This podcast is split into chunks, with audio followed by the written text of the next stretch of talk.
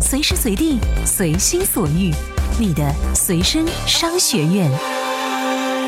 这里是充电时间。互联网思维和电商知识结构缺失，需要精准的治愈系服务。充电时间，电商治愈系。这里是电商治愈系频道，我是静月。在今儿节目一开始啊，静月仅代表小伙伴们向我们的听众朋友表示歉意。在上一期节目中，我们做了条完美 APP 是姑苏慕容还是段誉的干货。我们提到呢，作者是 Narrow，但实际上啊，这条干货的作者是踏雪 Monkey。同时呢，我们对这条干货的作者踏雪 Monkey 表示诚挚的歉意，并感谢您对我们节目内容的贡献。在以后的节目中，我们将更加谨慎地对待这类问题，再也不会出现张冠李戴的错误了。好了，现在进入今天的资讯环节。每日举行的 IT 领袖峰会上，百度 CEO 李彦宏与腾讯董事局主席马化腾就时下火热的“风口上的猪”这一论调发明了各自不同的看法。李彦宏认为风口论充满投机，很危险；马化腾则认为互联网是下一个风口，腾讯要拿出半条命与业界伙伴共成长。百度 CEO 李彦宏在昨天举行的 IT 领袖峰会上称，百度汽车将在年内推出。据报道，这款无人汽车具备雷达、相机、全球卫星导航等电子设施，并安装同步传感器。车主只要向导航系统输入目的地，汽车即可自动行驶前往目的地。二零一五中国 IT 领袖峰会期间，杨元庆在工业和信息化副部长怀敬腾面前怒喷安全软件劫持 PC 用户。互联网公司，你们也别轻易绑架劫持我们的客户，不管是以安全的名义，以管家的名义，我们不会轻易把客户交出去。对此，马化腾、李彦宏均否认。美国律师事务所 Pomeritz 周五宣布，将代表投资者对优酷土豆展开调查。此调查希望了解优酷土豆及部分高管和董事是否违反美国1934年证券交易法案第十 B 和二十 A 条之规定。受此影响，优酷土豆周五暴跌百分之十点八九，报收于十三点五美元。资讯完了后呢，我们接着来分享干货。生活在这个年代啊，你一定有这样的体会，那就是现在的物质啊，那是极大的丰富。每一天呢，我们面对的呀，那是形形色色的产品。但无论硬件还是软件，在这个使用的过程中啊，总是离不开一个高逼格的词汇——用户体验。说白了呢，它就是好用还是不好用。这一句简单直白的好不好用，您听起来，哎，这还不是对产品在功能和设计上的要求？吗？而实际上呢，好用的产品和用户内心的情感，甚至是人性，它是相挂钩的。那么问题也就来了，什么样的产品才能算是好用呢？用户到底想要什么样的产品？互联网时代，大家都在谈需求，没错。从原始社会开始，每一件产品的出现都是为了满足人的一个或者多个需求，于是把握用户的需求就成了每一个做产品必修的一门课。相信大家都看过网上的那几个讲需求的段子，如果没有，我再给大家说一遍。一个富豪呢选老婆，三个候选人，这个富翁呢给每人一千块钱，让他们把这个房间装满。这第一个妹子呢买了个棉花，第二个妹子买了个气球，第三个妹子有创意哈，买了蜡烛，让光线是充满了房间。结果你猜怎么着？富豪选了胸部最大的那个妹子。还有个类似的故事，有个靓妹选男友，第一个男的说：“我带你去最幸福的地方。”第二个男的说：“哪儿都不用去，只要跟你在一块儿，任何地方都是最幸福的。”女孩呢很感动，最后选了更有钱的那个。用户呢都是任性的，如果只是看到表面的需求，认真你就输了。对用户呢就是看病一样，直击痛处。他发烧了，要的不是敷冰块，而是能够快速降烧的药物，直达病根。再往上说，病人需要的是健康，是正常人的状态。不要说人，就连小狗都一样。有的小狗为什么要吃屎？不是说它喜欢吃，而是小狗需要生存，需要活下去。就像上面几个段子归结下来，就是马斯洛需求论的完美体现。可能有的用户根本不清楚自己想要什么，但是你给了他就要了，而且他喜欢了就要的更多。说到这儿呢，就不得不提乔老爷子的肾机系列。之前肾机最热的时候呢，身边几个朋友说肾机太贵，自己买不起也不想买，因为觉得不就一台手机嘛，没必要装逼，买个便宜的照样能用，何必花那么多的钱来装饰自己？呵呵。可是现在看他们个个手里拿着肾六，再问他们的时候却说不是要装逼，而是手机确实好用，不用担心太多的问题。没错，这就是肾机的厉害之处。看似是极致的用户体验，其实是 iPhone 更多的是带给用户安全感和内心的舒适度。用户需求呢，看似很简单，但是真正要把握，还需要认真琢磨呀。除了产品满足用户需求外，还有重要的一点就是那句俗话：极致的用户体验。极致的用户体验就是要做到自然，做到自由。但是要做到这些，哪儿那么容易呢？现在一些产品中能够做到的极致体验，有的时候用户觉得就是一个 big surprise。但是反过来想想，难道不就应该这样吗？好的用户体验也许会让用户在一瞬间爱上这个产品。生活中的用户体验细节实在太多，无论是 APP 上一些非常人性化、情感化的小细节，还是硬件上那些令用户尖叫的功能。没有最好，只有最合适。发现用户需求，解决需求痛点，用户用起来爽，适配用户内心所预期的，就 OK 了。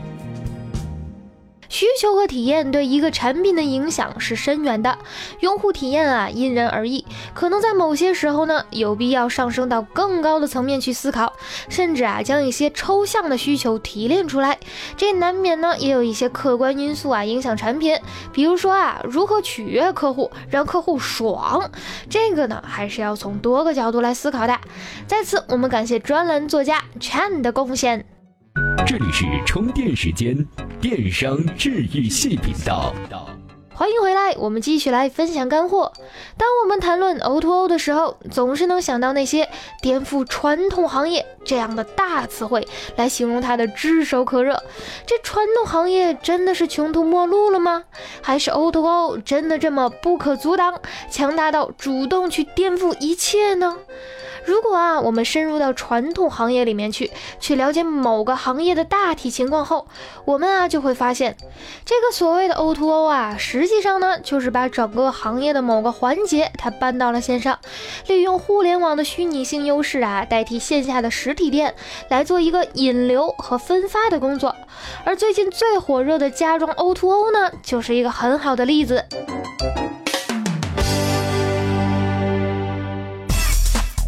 水深火热的家装 O2O。我们先来简单梳理一下传统家装的主要环节。对于家装来说，大部分上可以分为两个环节：一是设计环节，二是施工环节。前者又可以分为业主自己设计和请专业的设计公司或者设计师来设计。后者比较繁琐，因为施工环节包括的任务太多，比如改水电施工、墙体施工、地面施工、卫生间施工、厨房施工等等。面对这么复杂的工程，也只有三种选择方式。第一，如果你是一个具有产品经理精神、对表格数据敏感的业主，那么施工中要使用到的材料品种、价格、所耗费的工期，你完全可以自己来统计购买。接下来要做的就是请装修工人来你家就可以了。第二种，如果你嫌买材料麻烦，那你也可以自己去找装修工人，让他们带你去购买，然后再单独谈施工工期和价格。第三种，如果你连找装修工人都懒得去找，那么直接找装修公司就好了，因为他们会为你全程服务。但你会发现，装修公司一般没有自己专门的装修工人，他们是作为业主和装修工人的中间人所存在的。我们都知道，O2O 模式是一个懒人经济模式，家装 O2O 当然也不会离开懒人经济的特点。如果把传统家装流程中涉及到业主为主要参与者的环节去掉，那么剩下的就是 O2O 模式该干的事了。所以，所谓的家装 O2O 主要承揽了传统家装的两个角色：设计师角色和装修公司角色。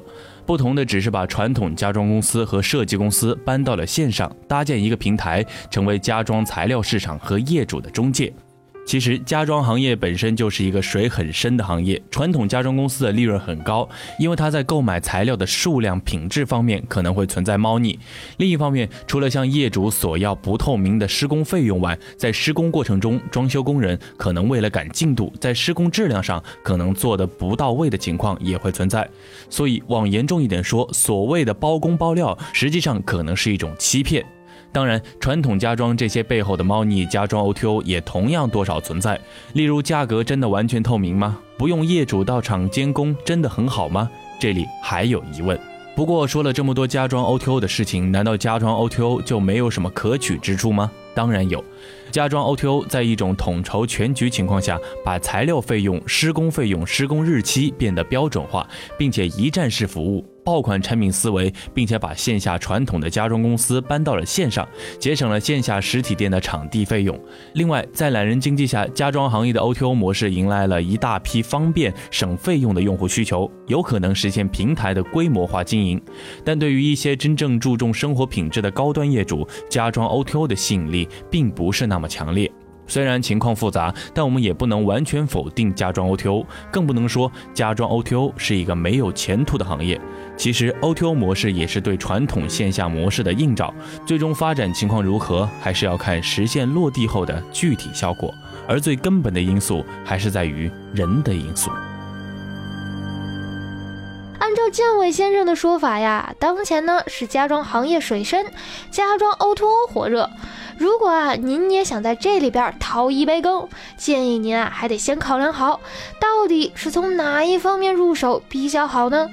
那家装 O2O 后续的问题呢？我们后几期节目里啊也会跟您再说的。也欢迎啊您关注我们充电时间的微信公众号，把您的看法呀告诉我们。怎么样关注我们的微信公众号呢？您在微信内搜索“充电时间”就可以找到加 V 的我们了。关注后赶紧开始每日签到，积分可以兑换礼品哦。欢迎回来，这里是电商知鱼系频道，我们来分享今天最后一条干货。在我们第三十期节目里边啊，我们聊到了一款完美的 APP，它到底啊是长什么个样子这个问题。这能说上完美 APP 的，估计掰扯掰扯手指头数一数啊，也数不出来几个。但是啊，如果您恰好是做 APP 的，做出来的 APP 有人情味儿，换一句话说，就是说能够根据用户的需求强弱来进行功能的设置，那照样是能够留住用户的。而您做的那 APP 呀，也是一款出色的 APP。今天呢，我们就搬出世纪佳缘 CEO 吴林光先生的观点，和您继续来聊一聊这个 APP 如何运营的问题。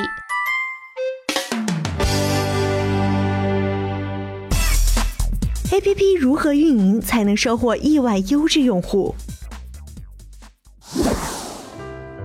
一个产品刚推出，用户群规模还比较小，名气不大，用户最关心的就是你这个产品帮我解决了什么问题。这时候就需要推功能，把用户最大的痛点用媒体展现出来。比如这一阵打的广告的陌陌这款 APP，它通篇就是告诉用户它是干嘛的，打通职场人脉，这就是刚需。陌陌就是帮你解决这个问题的，这就是属于早期营销，打的就是功能。再看世纪佳缘，作为一个一二年的企业，已经有了一亿多用户，渗透率已经达到了一定的地步。这时候再去打功能，就有点得不偿失了，因为广告都是要花钱的，无非是看投产比。这时候需要的就是打知名度和美誉度。那什么时机最好呢？毫无疑问，大家都经历过春节回家逼婚。平时大家都很少看电视了，都会在网上待着，估计每周能看一两次也就不错了。但只有一个时间例外，这就是春节时期，大家都要和家人团聚。咱们的父母他们是电视人群，这个时候呢或多或少都要陪父母看看聊聊天。那么这时呢，你就是电视人群了。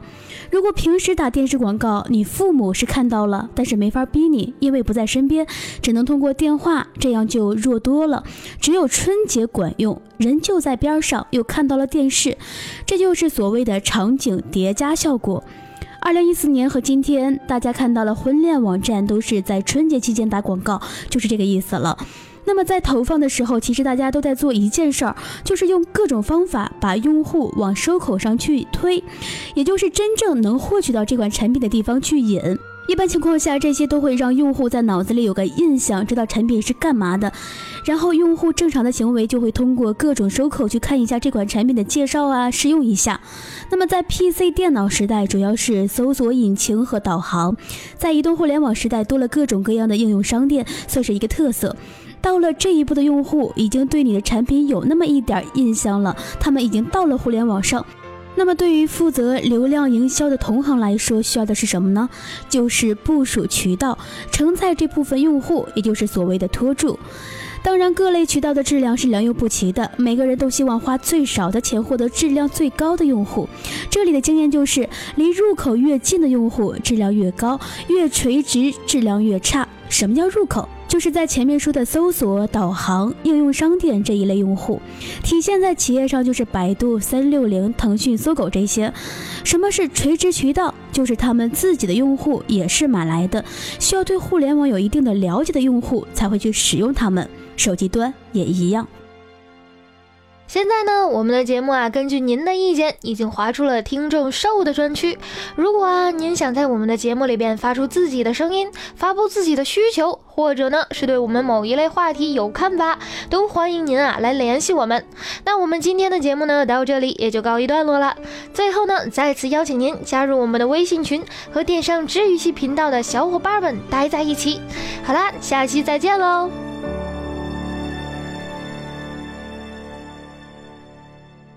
怎样才能加入我们的微信交流群呢？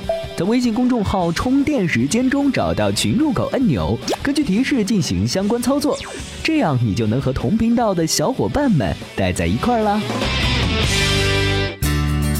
这里是充电时间，商业思维和行动智慧是我们共同的追求。